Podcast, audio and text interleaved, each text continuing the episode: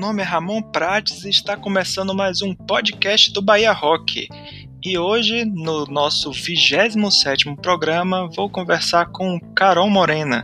Ela é produtora cultural e também faz parte do Radioca, que além de um programa de rádio, também é um festival de música e agora virou também um podcast chamado Radiocast. Ela vai falar um pouco sobre isso, sobre o trabalho dela na Tropicasa Produções e nos projetos que ela está envolvida. Então é isso, pessoal. Se ajeitem aí que vai começar o programa.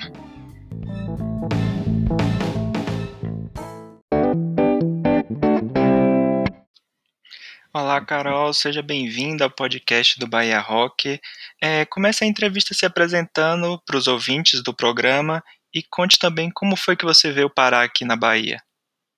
Oi, Ramon, oi todo mundo que está ouvindo. Prazer estar aqui contigo, batendo esse papo. E eu sou produtora cultural. É, hoje tenho uma produtora chamada Tropicasa Produções. E acho que o principal projeto do ano nosso aqui é o Festival Radioca, que ano passado não aconteceu por motivos pandêmicos, é, que a gente está entendendo como é que vai realizar aqui esse ano ainda. Mas eu trabalho com, além do Festival Radioca, onde eu faço coordenação geral e curadoria, eu trabalho durante o ano fazendo gestão de projetos culturais com alguns artistas. Agora eu estou fazendo a gestão do projeto do disco de Rússia Antônio Carlos de Jocafe, que está em pré-produção. O disco de Rony Jorge, um novo disco, também está em pré-produção. É, e eu vim parar aqui, eu sou de João Pessoa, né? Vim, mudei para cá, para Salvador em 2010. Já era produtora lá, lá eu tinha também um festival chamado, chamado Festival Mundo e uma casa de show chamado Espaço Mundo, que é um espaço que existe até hoje. Meu ex-sócio ainda toca lá, o mesmo espaço. E eu vim em 2010 para cá em busca de ampliar um pouco meu horizonte de trabalho, né? João Pessoa é uma cidade com investimento para cultura muito difícil. Lá foram bons anos nessa batalha com alguns coletivos, alguns grupos, produzindo banda, festival, show toda semana com o espaço que a gente tinha. E aí teve uma hora que eu precisei ampliar um pouco esse meu horizonte. É, vim pra cá por algumas relações pessoais também. E aí foi um grande combo, assim. Né? Essa questão de trabalho, eu fiz prova para vagas, residuais, passei aqui pra UFBA para produção cultural, que eu nunca concluí. Diga-se de passagem, porque o trabalho acaba tomando muito da gente, né? Quando a gente, enfim, passa de uma idade ainda não concluiu a graduação, é difícil conseguir priorizar. E trabalhei um ano e meio ali na FUNSEB, logo que cheguei aqui também, então vim para cá um pouco no meio desse, dessa perspectiva, né, de construir um pouco, entender um pouco Salvador e, e realizar um, dos, os meus trabalhos aqui também. Você citou aí o Radioca, então conta pra gente como que surgiu o seu envolvimento com ele, tanto o programa de rádio quanto o festival, Conte como foi que você entrou nesse projeto. O Radioca, ele, como você sabe, ele é um programa de rádio que existe há acho que uns 12 anos na educadora, né? Ele foi iniciado por Robertinho Barreto, Rony Jorge e Luciano Matos, meus grandes amigos. E aí, quando eu cheguei aqui, eu já conhecia Luciano desde João Pessoa. Conheço o Luciano desde que eu era adolescente, assim, eu fazia fanzine, ele também o Elcabung era um fanzine na época.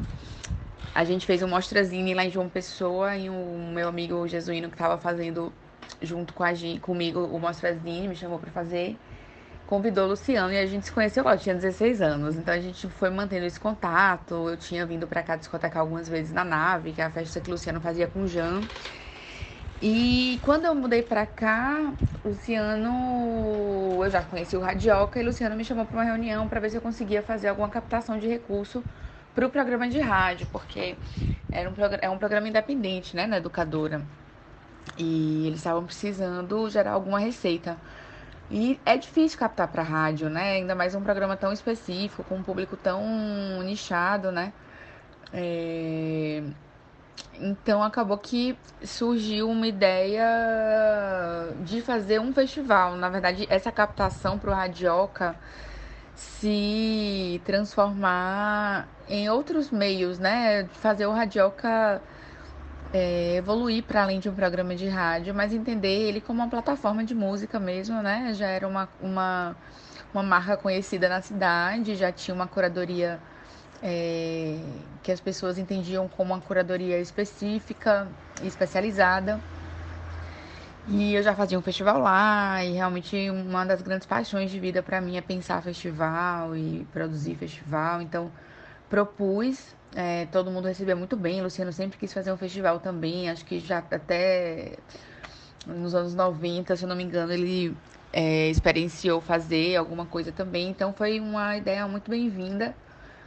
E a gente começou a fazer a captação disso. Então, o que seria uma captação para o programa foi uma evolução aí do programa de rádio para o festival. Em 2020, o Radioca virou também um podcast chamado Radiocast. Como que surgiu essa ideia de criar esse podcast? O Radiocast foi uma solução que a gente encontrou para não deixar nosso trabalho esmorecer um pouco, né? Nesse ano de pandemia, que foi super difícil para a gente. A gente tinha planejado um Radioca para novembro do ano passado a gente já estava com a atração fechada, a curadoria já tinha adiantado, ia ser uma edição muito linda. E a gente foi, tomou um banho de água fria, né? Como todo mundo. E o Radiocast surgiu no meio disso, né? Rona e Luciano já estavam planejando fazer algo semelhante, mas em vídeo. É, fazer um. É, ativar a nossa página no YouTube, fazer entrevistas presenciais, né? gravar mesmo, com cuidado de, de edição, de câmera, de captação, fazer um material legal mesmo. E só que isso tudo ia ser presencialmente. Então, esse outro projeto também acabou que, que tomou um banho de água fria. E o podcast foi uma solução, né? A gente comprou os microfones, então cada um fica em sua casa gravando, a gente grava pelo Zoom. E a gente fez a primeira, encerrou a primeira temporada agora em dezembro. A gente está de férias agora em janeiro, que é uma férias não férias, porque a gente está na pré-produção do Radioca Online, que a gente vai comunicar mais detalhes logo em breve. Então, galera, fica ligado aí nas nossas redes sociais. Mas a produção funciona assim: a gente tem reunião de pauta, a gente define um tema que a gente quer conversar, que a gente gosta de conversar, ou escolhe algum artista ou algum artista para bater um papo. E, e grava. E nossa gravação a gente transmite no YouTube, ao vivo, na página do Radioca, no nosso canal. Então, o público pode também é, interagir, participar no ao vivo, ali no chat. E é muito legal. E aí, na semana seguinte, a gente edita esse material que foi transmitido ao vivo, essa gravação, e transforma nesse formato de podcast, aí já com vinhetinha e tudo, e coloca em todas as plataformas digitais. Você contou aí no início da entrevista que trabalha com a Tropicasa Produções. É, conta pra gente como foi que surgiu essa produtora e quais são os projetos que está envolvido no momento.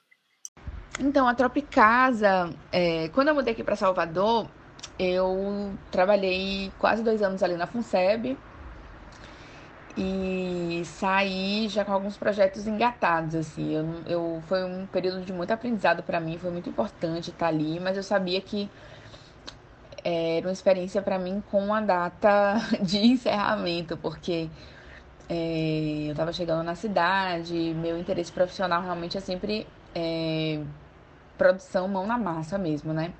Então, quando eu saí, eu já tinha alguns projetos engatados, o Meio de Música foi um deles, com uma equipe maravilhosa que eu tenho muita saudade de trabalhar.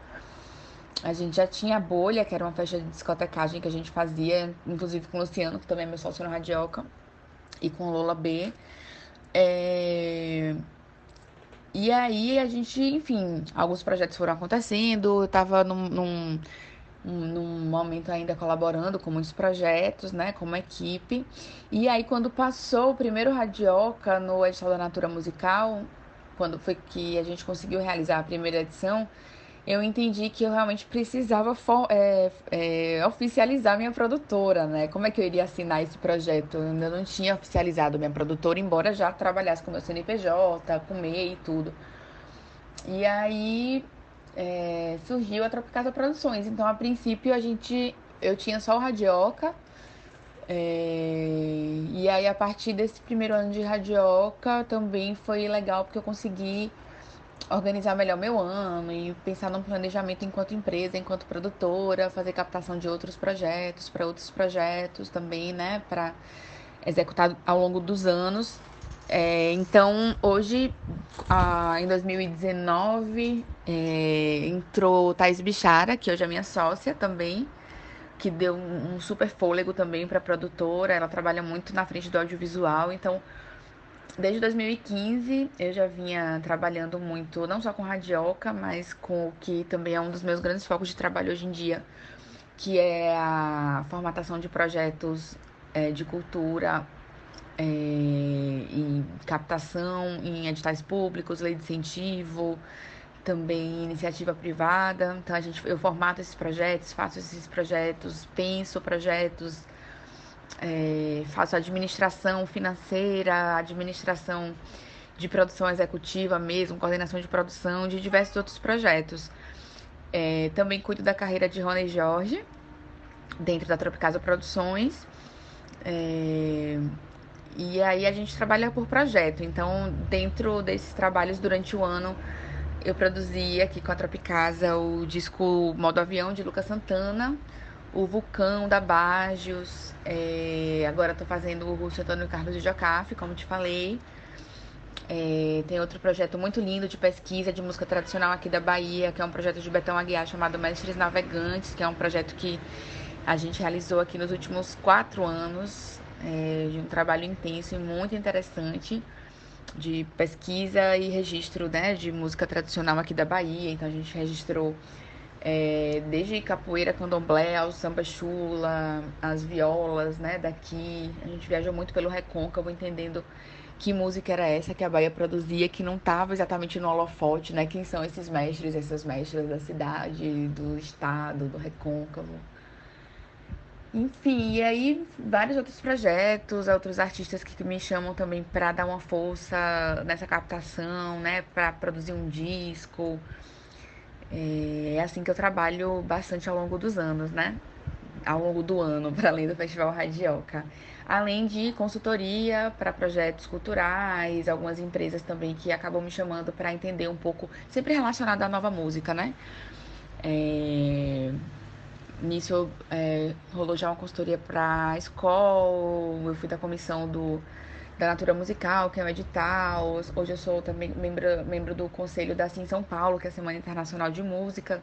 Então tem esse trabalho que eu falei, mas também tem um trabalho ali de curadoria, de gestão e de consultoria que eu disponibilizo aí para o mercado e que adoro também contribuir com projetos diversos. 2020 foi um ano bem complicado, né, para a área de produção cultural. Para você, qual foi o saldo de 2020 para a área na Bahia e o que esperar para 2021? De fato, Ramon, foi muito difícil mesmo 2020. Um ano muito sem perspectiva, né? A gente ficou com. abriu o chão mesmo da gente. É... A produção cultural aqui na Bahia sofreu demais, né? Demais, demais, demais. Assim, é um setor inteiro sem perspectiva de retorno. Mesmo agora com a vacina, a gente não tem ideia de quando vai retornar os trabalhos. Então, foram muitas campanhas também de colaboração para as equipes, para a gente, né? As, a, quem tinha o privilégio de ter algum dinheiro guardado, agora já não tem mais dinheiro guardado nenhum. É, muita gente, inclusive, tendo que sair um pouco da sua área de trabalho para conseguir se manter, né? Então, começando outras iniciativas. Então, tem artista que está cozinhando, tem artista, tem produtora que está é, enfim, encontrando outras formas de captar recurso, dinheiro e ao mesmo tempo não deixando de trabalhar com produção, porque é, a gente tem que continuar plantando as sementes, né? Mesmo se a gente. no ano de, de seca, digamos assim. Então, foi um ano de repensar também alguns projetos, de é, tentar fazer captação de recursos de projetos específicos possíveis de ser, serem realizados nesse momento ou para um possível retorno no final de 2021, 2022. É, agora no final do ano a gente teve a Lei Aldir Blanc, que deu um, um, super respiro aqui na Bahia e no Brasil inteiro. Então Agora, acho que até abril tem uma grande. Acho que muita gente que trabalha com, com arte aqui na cidade, no estado, está conseguindo algum recurso por conta da lei de Blanc, né? O que é um alento, mas isso é, não compensa, claro, todo o ano que a gente ficou parado aí. Então, realmente foi um ano muito atípico. Eu acho que foi muito interessante porque, ao mesmo tempo, porque evidenciou muito aquilo que quem está dentro do setor percebe no cotidiano, mas quem está fora às vezes não percebe que é como o nosso setor é frágil.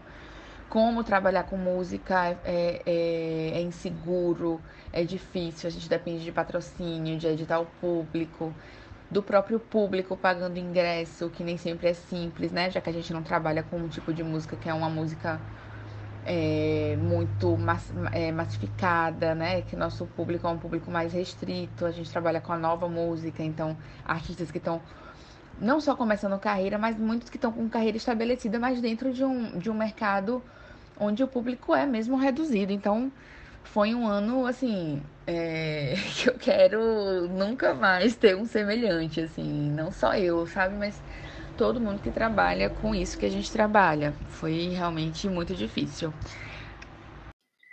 É, pesquisando nas suas redes sociais, eu vi que você faz parte do Movimento Clementina, de Mulheres em Articulação na Música.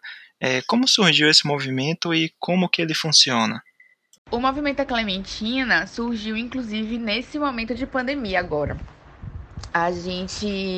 Esse momento foi um momento muito pela dificuldade, muitos grupos é, de frentes né, da, de atuação da, da música, da cultura como um todo, reconheceram né, como é importante a gente estar junto, trocando né, os movimentos associativos e foi, é uma pauta que ficou muito forte agora na pandemia, né? Como que a gente junto pode fazer pressão para tentar melhorar um pouco nossa situação nesse ano especificamente, mas não só, mas também depois, na frente, né?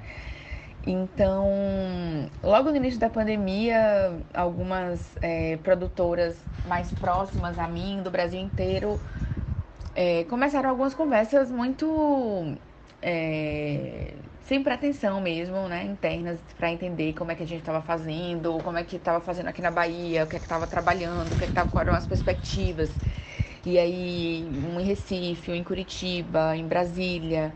Então, essa rede de produtoras que já se conheciam, de mulheres produtoras que já se conheciam, acabou se aproximando nessa troca e também a gente percebeu muito claramente algo que a gente já sabia, mas que acho que a rotina, o cotidiano, o fluxo de trabalho acabava deixando essa conversa sempre para um outro dia, que era justamente como a gente precisa estar tá conectada, assim, e especificamente nós mulheres do mundo da música, é, por muitos anos a gente foi muito silenciada, né? A gente está conseguindo inserção em algumas frentes da música muito recentemente. O lado da produção foi um lado que sempre foi um pouco mais bem representado de mulheres, o que eu acho muito sintomático, inclusive.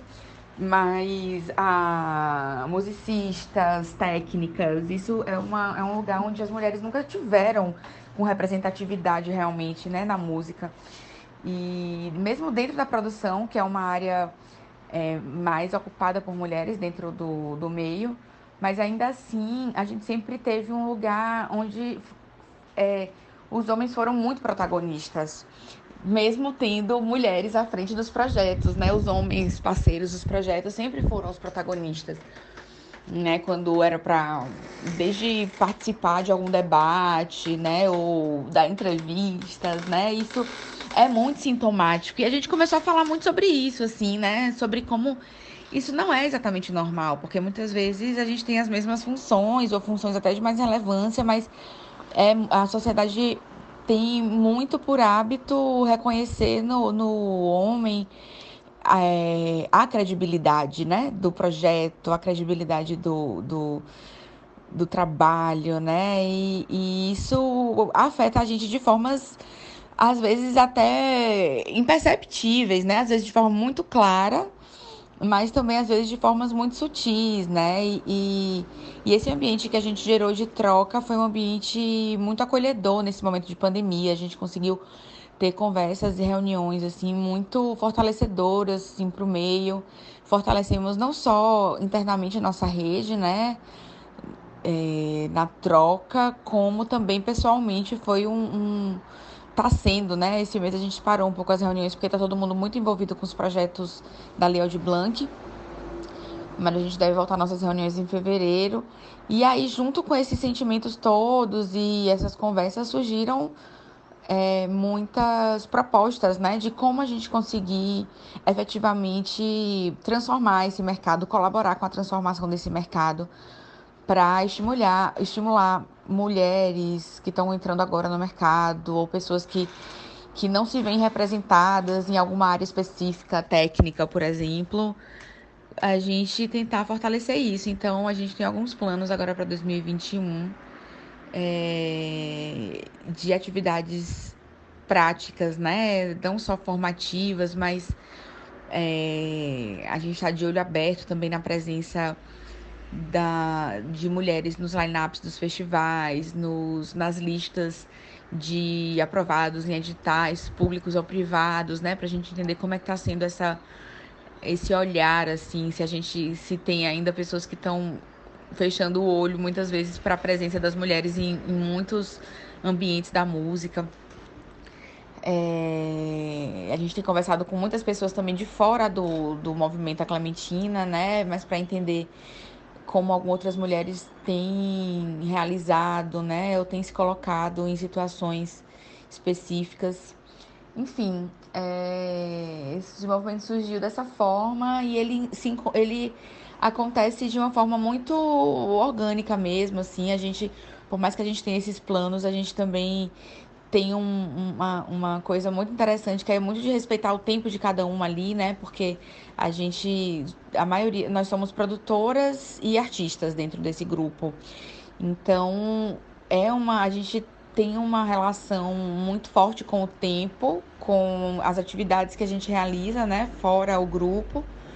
É, então a gente também é um lugar muito entendedor dos tempos de cada uma, então é um movimento que está sendo feito sem pressa, sempre a necessidade de provar nada para ninguém, assim, a gente está fazendo muito do nosso entendimento do, do, do que é necessário realizar, sabe? E tem sido maravilhoso trocar e entender esse tempo de uma outra forma, sabe? Não um tempo urgente, emergencial, assim, que, que, que o sistema que a gente vive hoje exige da gente, né? Tudo para ontem e uma necessidade absurda de mostrar é, produção o tempo inteiro, né? Muitas mulheres são mães e, e, esse, essa, esse entendimento da maternidade é um entendimento que o mercado não tem na prática, né? É muito difícil. Então essas, essas questões são todas levantadas e se tornou por esses motivos um ambiente maravilhoso de se estar, sabe? Assim, provocativo também. A gente tem muitas discussões muito provocativas dentro em relação a, a gênero, né? E a gente não tem só mulheres cis dentro do grupo, em relação à etnia, à raça.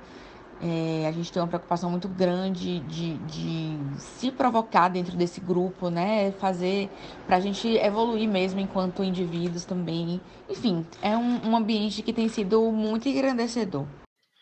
Outra coisa interessante que eu vi lá no seu perfil é que você está fazendo umas lives através do perfil do Instagram do Sesc Bahia, batendo papo com alguns músicos. Fale um pouco sobre isso, como foi que surgiu esse convite?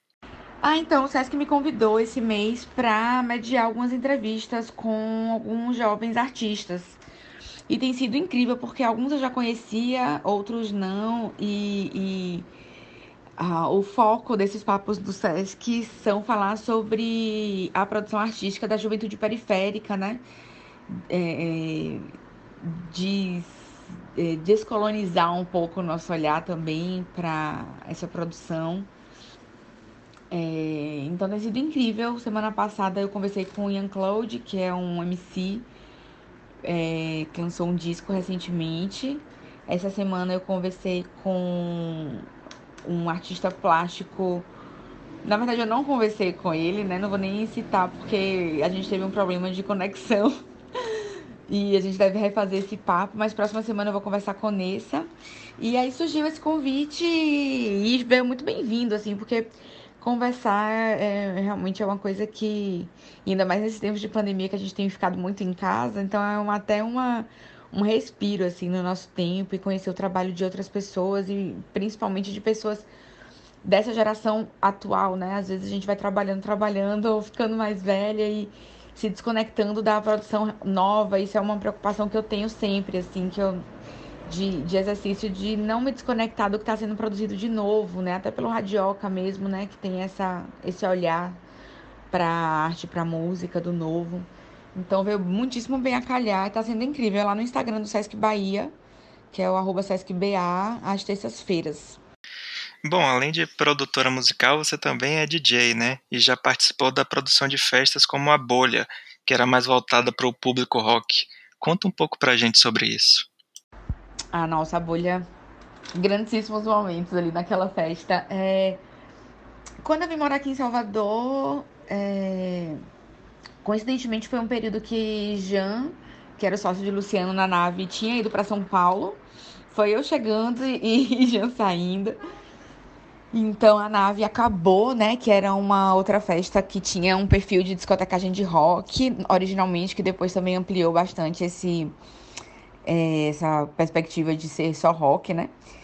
E lá em João Pessoa também fazia uma outra festa que chamava Festa Clash, que tinha uma pegada parecida.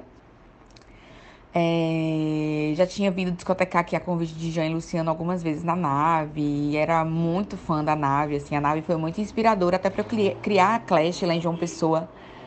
Então, quando eu vim pra cá, tinha essa. A gente estava órfão da nave, Luciano estava órfão também de produzir essa festa. E a gente juntou com Lola e foi ótimo, porque Lola também já fazia uma outra festa aqui é, em Salvador e a gente falou, pô, vamos fazer. E aí foi incrível, porque a gente se divertiu muito fazendo essa festa e foi demais, assim, grandes momentos. Era uma festa mensal de discotecagem de rock. E, e rolou dessa forma, assim, meio muito natural também entre nós três. E a gente passeou ali por alguns espaços da cidade. Acho que a gente ficou uns quatro anos ali fazendo periodicamente a festa. Saudades, inclusive. Carol, muito obrigado pela entrevista. É, deixa uma mensagem final agora para os ouvintes do podcast do Bahia Rock. Ramon, eu que agradeço o espaço, sempre bom conversar, bater um papo, falar sobre, sobre música, sobre o trabalho que a gente está fazendo. Beijão aí para a galera do Bahia Rock. Siga a gente lá do Radioca na, no Instagram, que é radioca underline. A gente não conseguiu pegar o perfil do Radioca sem o underline. Ouça o podcast da gente, que é o Radiocast, tá em todas as plataformas, só dá uma busca por Radiocast. O site do Radioca também é o radioca.com.br e tem o Instagram da Tropicasa Produções também, que é o Tropicasa Produções, o arroba Tropicasa Produções, que lá também a gente acaba, eu e Bichara, minha sócia, a gente acaba publicando o que, nos, os projetos que a gente está envolvida. A Bichara também é muito envolvida com audiovisual, né? Tá finalizando algumas séries é, sobre futebol, sobre música também. E é isso. Valeu o espaço. Cheiro em vocês. Tchau, tchau.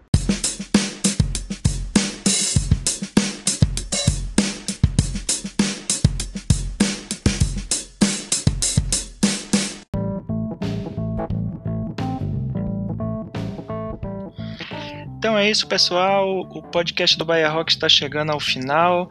Eu gostaria de agradecer mais uma vez a Carol Morena pela participação aqui no programa e fiquem ligados aí nas novidades do Radioca, né? Vai surgir aí esse Radioca Online, vamos aguardar aí para ver como é que vai ser isso. E também aí o disco novo de Rona aí previsto para já está em pré-produção. Vamos aguardar notícias sobre isso. Então é isso, pessoal. Até o próximo programa. Um abraço.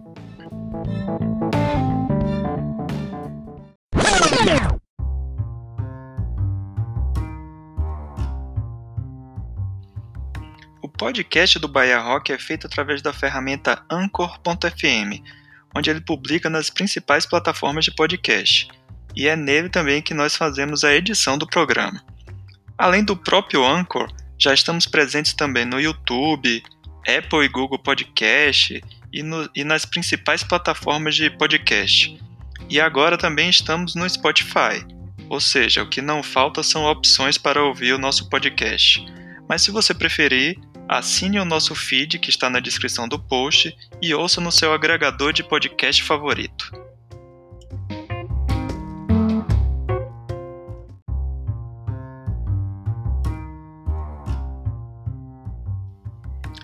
Continue acessando bahiarock.com.br para ficar ligado nos eventos que vão ocorrer na Bahia, com a agenda completa e também conferir as bandas cadastradas, além das novidades do site. Se você tem uma banda, não deixe de cadastrá-la no site. E também, se você é produtor e quer divulgar o seu evento, cadastre-o lá na agenda do nosso site. E também fique ligado nas nossas redes sociais. É no Twitter é o arroba Bahia Rock, no Facebook e no Instagram é site Bahia Rock.